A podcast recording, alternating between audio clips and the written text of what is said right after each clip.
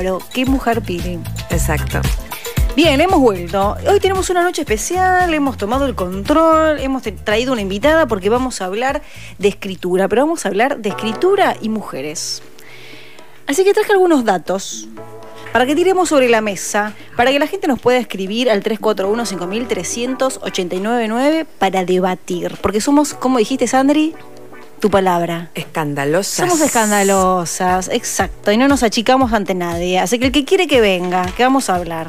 Escucha, escucha los papeles si me escuchara mi amiga Flori, que ella me está escuchando, yo sé que ella me está escuchando porque si no nos escuchan en el dial 899 FM, nos pueden escuchar por m90radio.com también. Exactamente nos pueden escuchar ahí mismo. Se pueden descargar la app o nos pueden escuchar desde, el link nomás de la web. Yo estuve investigando porque, a ver, es dato sabido, hay algo... no puedo con tanto. me apasiona leer, ya lo habremos, si lo habremos dicho en esta mesa, pero por sobre todo me apasiona leer todo eso que no está escolarizado de alguna forma, digo, que no es formal, toda esa otra historia que no se escribe. Famosa frase de aquella canción, si la historia la escriben los que ganan, hay otra historia. Bueno, hay otra historia y hay una especie de revisionismo feminismo, feminista. Que feminismo existe hace mil millones de años y bueno, más o menos. Y que va mutando gracias a Dios o a Dios no, gracias a las diosas. También se están escribiendo otras historias, se está revisionando mucho y me gusta, es muy necesario. Esto de que hablábamos con Sandra al principio del programa de los círculos de mujeres, he participado también de varios círculos amplios, abiertos de desconocidas que nos juntamos a debatir, que nos pasamos lecturas feministas donde empezamos a leer otra historia. Entonces en el día de la fecha quiero eh, revisar algunos datos que me gustaría que charlemos con mi amiga Sandra porque sé que está muy informada del tema y que le interesa y a la audiencia también. Y también traje algunas autoras mujeres que quiero que hablemos.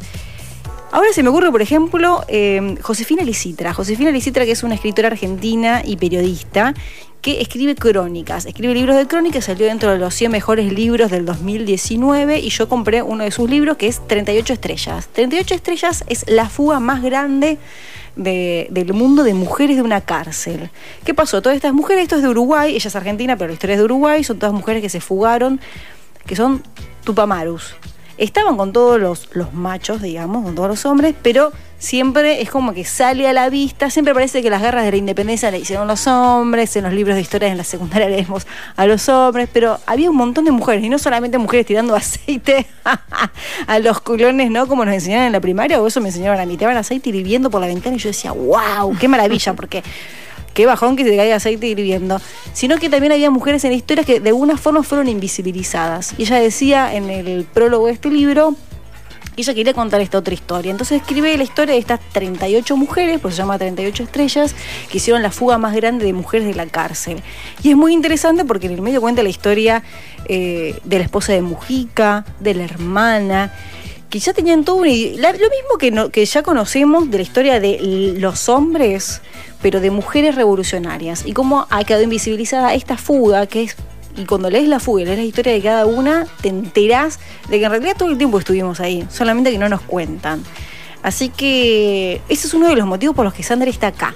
Porque mujeres es que escriben de todos los tiempos, pero mujeres que publican con su nombre y con su apellido hace poco. Sí, y, creo que es el, desafío a aprovechar aprovechar estos tiempos que corren, estos vientos que soplan, eh, que volvemos a esta palabra también animarse, ¿no? Que la mm. dijimos ya que sale, que salió en esta noche rosarina. Eh, y también porque no es solo la historia, eh, esto que vos decías, ¿no? De lo de, que no hay una sola. y de lo no academicista.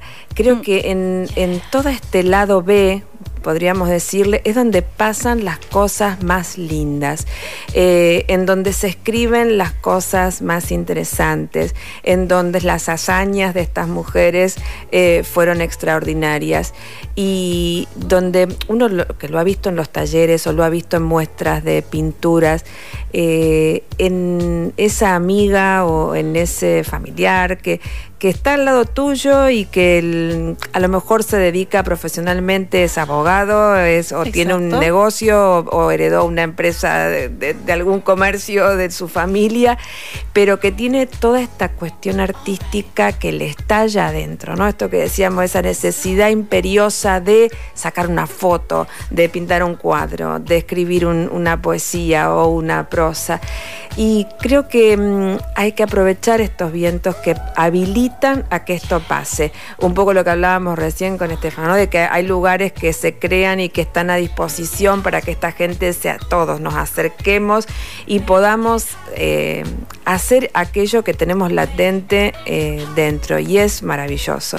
Y las mujeres en particular, volviendo a lo que vos decías, eh, Mica, es importante y hay que aprovechar estos tiempos porque muchas veces nos hemos visto postergadas y es una realidad y no uno no quiere caer en el lugar común y no quiere repetir eh, eh, eh, este, lo, mismo, pero repitamos, repitamos, hasta que, quede, hasta que quede grabado. porfa. y sigue pasando y bueno, mi generación creo que estuvo bastante marcada, la anterior ni que hablar, que de repente si vos tenías que eh, que tener a tus hijos, entonces no podí, tenías que postergar tu carrera profesional o, tu, o tus gustos, o a lo mejor en generaciones un poquito más cercanas, también tenías habilitado, podías ser profesional, podías laburar como todo el día, hacer este, tu futuro, eh, pero no podías, si hacías eso, no tenías tiempo para tu realización personal, a lo mejor en el ámbito de lo artístico o para salir, bueno.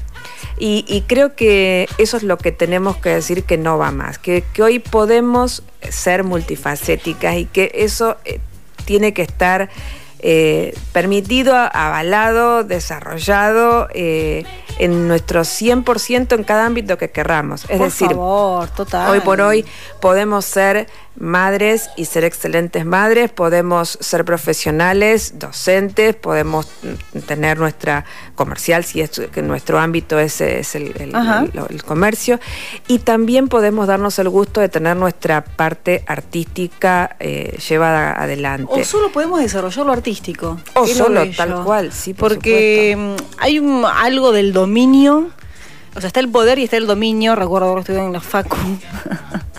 me río porque me estoy acordando de la cara de mi profe cuando me lo contaba. Está el poder y está, y está la dominación. El poder es cuando alguien te lo quiere imponer y la dominación es cuando ya lo tenés asumido. Cuando ni se te ocurre pensar diferente, ¿no? Entonces durante mucho tiempo, como vos decís, a lo mejor ni se nos ocurría. Y cuando se nos ocurre encima había frenos. Había frenos para estudiar, había frenos para acceder a la facultad. Yo recuerdo que mi tía no pudo estudiar porque mi abuelo no le firmó el permiso. O después están los frenos sociales, ¿no? Bueno, ok, sos mujer, pero vas a a, tener este puesto, este cargo y vas a ganar tanto. Y el encasillamiento, yo hago hincapié en esto de, de lo multifacético, tal vez por las historias personales, ¿no? Pero me parece que se nos ha juzgado muchísimos, pero muchísimo, a diferencia de los, o sea, el hombre sí puede ir a jugar al fútbol, puede tener su negocio, puede ejercer su profesión, cualquier ser, etcétera, etcétera, sin ningún problema. Y si ese hombre eh, profesional a, la vez eh, es culto, sabe los libros o conoce, mejor todavía.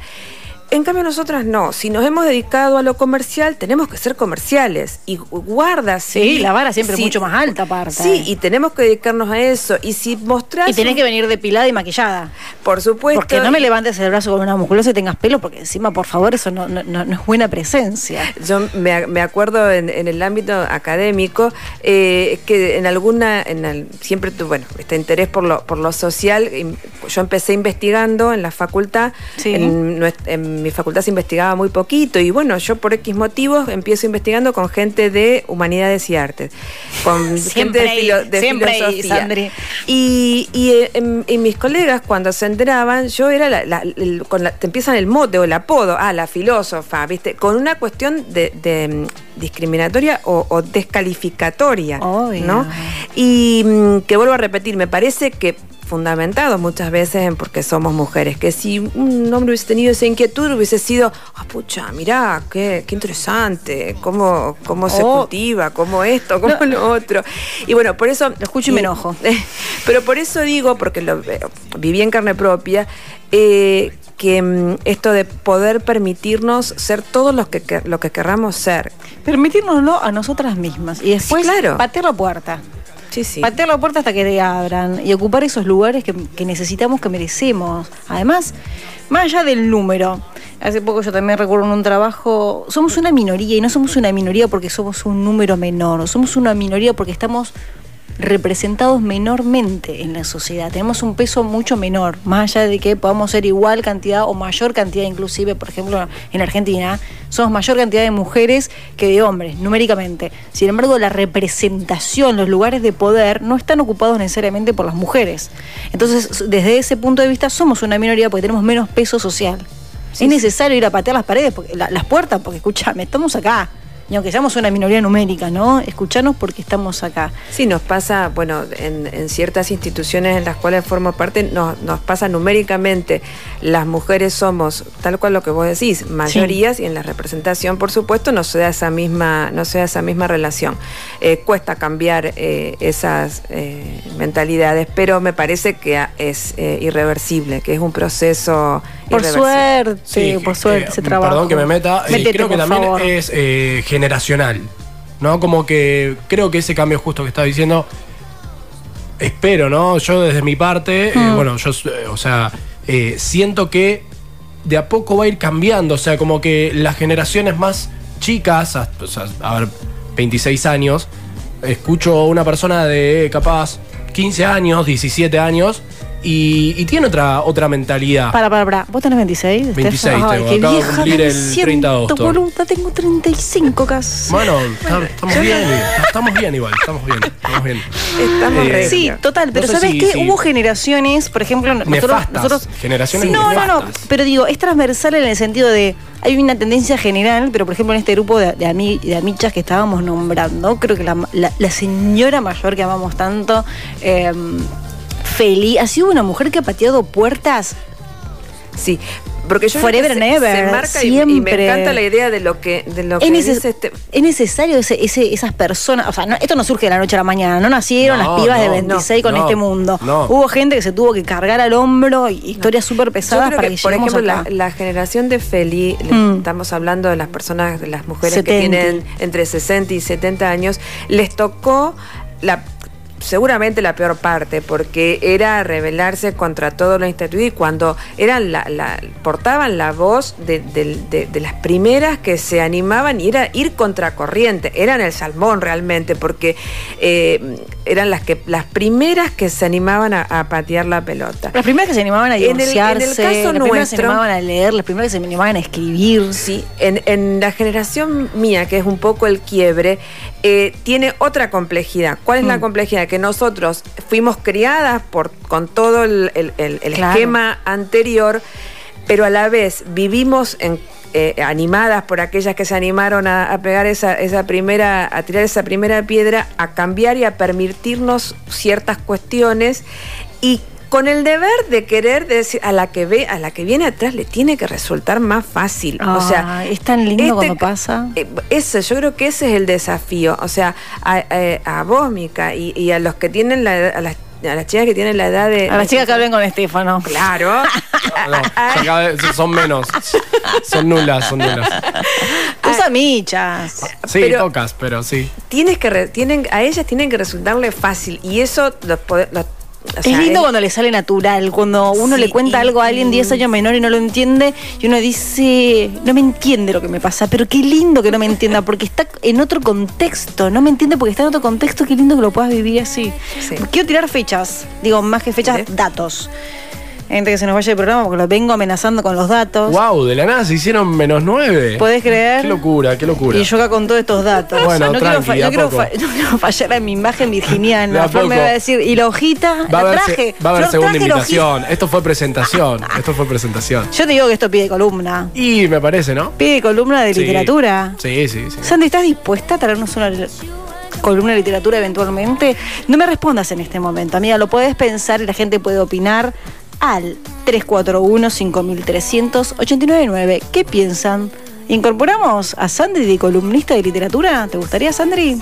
A mí me encantaría, claro que sí. Negocio, cerramos.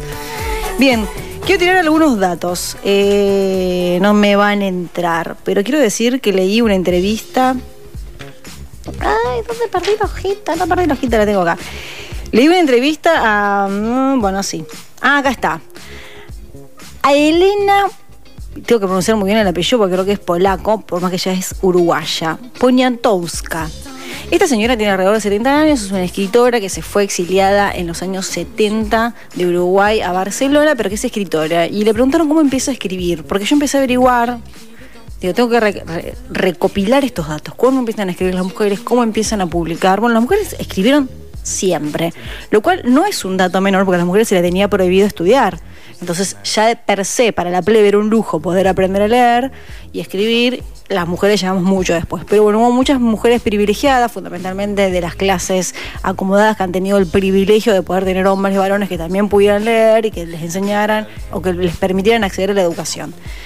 Bien, esta señora ha podido escribir y dice que ella le empezó en la entrevista le preguntaron cómo fue que empezaste a leer. Ella dice, yo empecé a leer porque le leía a escondidas en un cuarto a un tío los libros que tenía. Tenía más de mil libros. Y una vez mi tío me descubrió, yo era chica, dice, y voy a leer la cita textual. Le dijo, vos no habrás leído todos mis libros, ¿no? Pero habrás visto ¿cuántos libros hay de mujeres? Y esa dice, sí, tenés tres libros. Tenés libros de Alfonsina Storni, otro de Safo y otro de Virginia Walsh, o sea, tres. Y le dijo, sí, ¿y sabes por qué? A ver si aprendes. Porque las mujeres cuando escriben, le dijo, ¿leíste la solapa? ¿Leíste cómo murieron? Las mujeres que escriben se terminan suicidando. Qué bronca que me dio. Igual a ella no le importó, ella siguió escribiendo. Y después de eso seguí buscando más datos.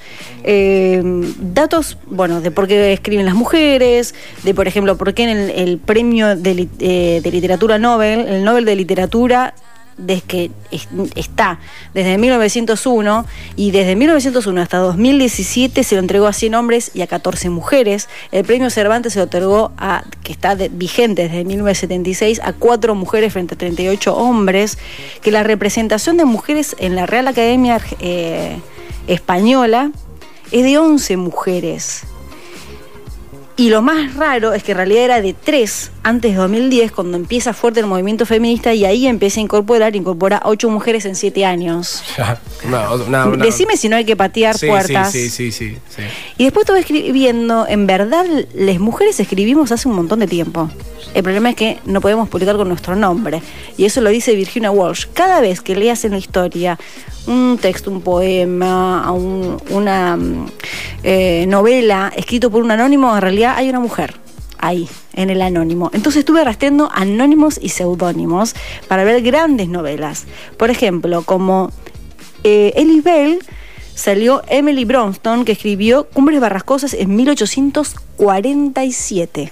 O sea, nosotros estábamos recién en Revolución y esa señora ya estaba escribiendo una de las novelas más famosas del mundo. Mujercitas también fue escrita por una mujer y salió con un seudónimo.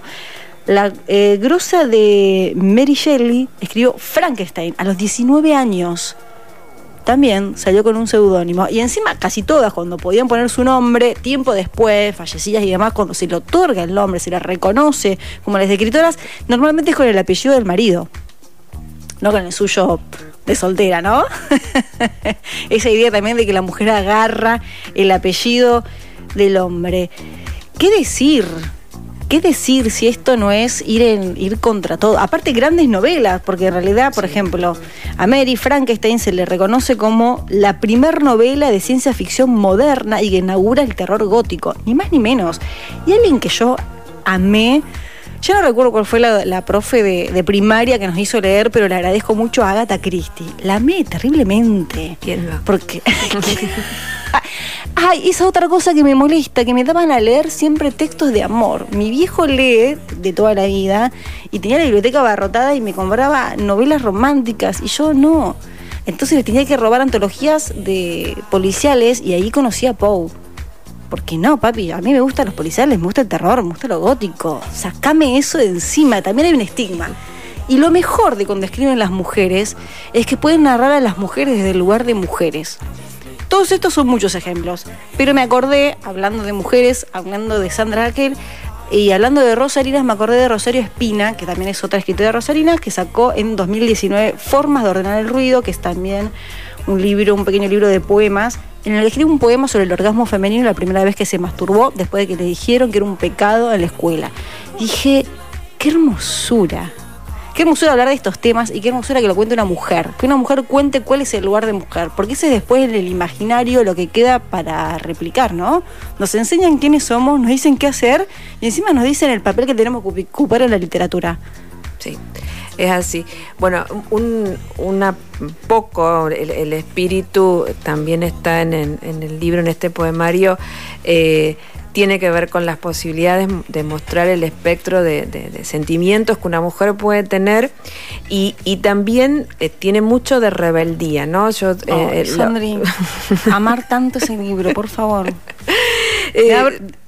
Insisto en la idea, me da bronca ser tu amiga porque parece mentira, pero es, muy bello. Quisiera que le hagas algo antes que nos vayamos, pero cerra tu idea. Bueno, pero eso justamente de que, de que nos podemos permitir ser rebelde y, una de esas eh, formas que había encontrado al, escribirlo, de mostrar la rebeldía, era de, la mujer en el rol de conquista, ¿no? O sea, eh, eh, si bien el libro comienza con otro sentimiento, creo que mm, muy nuestro, muy de nosotras, eh, que es cuando eh, tenemos esa carencia, esa falta y donde esta añoranza del deseo se nos hace insufrible mm. y, que nos lo, cuando ocurre eso mágico, que es que nos lo, nos lo podemos decir a nosotras mismas, esto me pasa, que es la, poesía que abre el, libro Declaración.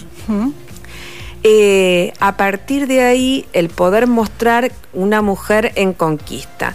Y yo creo que, eso es gran parte de esta rebeldía que se quiere mostrar. O sea, que las mujeres podemos conquistar, que las mujeres no solo podemos conquistar, sino que nos pueden decir que no y que nos importe un huevo.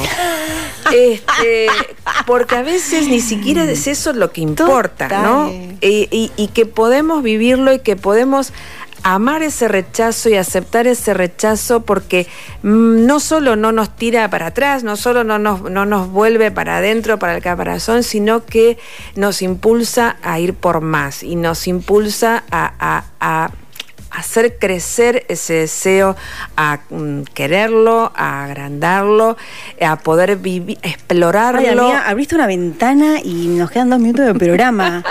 Yo esto lo traté con la psicóloga. Un día le dije, Loco, todo el tiempo me encargaron a mí los vagos. Siempre estuve esperando, estuve tipo eligiendo. Y yo cuando elegí, y hace, no sé, un tiempo, no voy a decir cuánto para que no se enteren todos, pero empecé a encarar y yo le decía, tipo cuando empezaba a tirarles donde me encaraban a mí, dijo, ay, mi psicóloga, se me adelantaron, ¿entendés? Yo quería ese papel que nunca tuve, porque siempre estoy en el otro lugar, porque nunca me lo permití. ¿Qué es esto de lo que vos estás hablando? Que nos, que nos animemos, que nos permitamos y que querramos salir de ese lugar de tener que esperar la aprobación de, la mirada de, para ir a ocupar nosotros el otro rol. Y como vos decís, y nos la bancamos, no me quedo llorando, no me quedo deshojando Margarita, está lleno de peces el mar. Así que, ay, bueno, para leerte algo, por favor. Me leo algo. Bueno, ¿querés que busquemos la escandalosa o, te gusta porfa, alguna? la escandalosa porque la gente necesita saber. A ver que la encontremos que no la Igual lo va a poder leer porque yo confío. A ver, acá está. Que este hermoso libro se va a poder presentar antes de fin de año. Bueno, puesto en contexto, eh, eh, la, de la palabra escandalosa eh, ya tiene que ver cuando al final se le dio, o sea, tanta conquista y tanto no. El, libro es un poemario pero cuenta una historia. Sí, tiene la particularidad de mm, esta locura, ¿no? Que decíamos, es un poemario, eh, a la vez cuenta una historia, narra una historia que tiene un principio y un fin, si uno se dispone a leer el libro en, esa, en ese orden. Eh, y está estructurado en actos. Son cuatro actos, como lo podemos encontrar en una obra de teatro. Bueno, este poemario también tiene esa estructura de tener cuatro actos.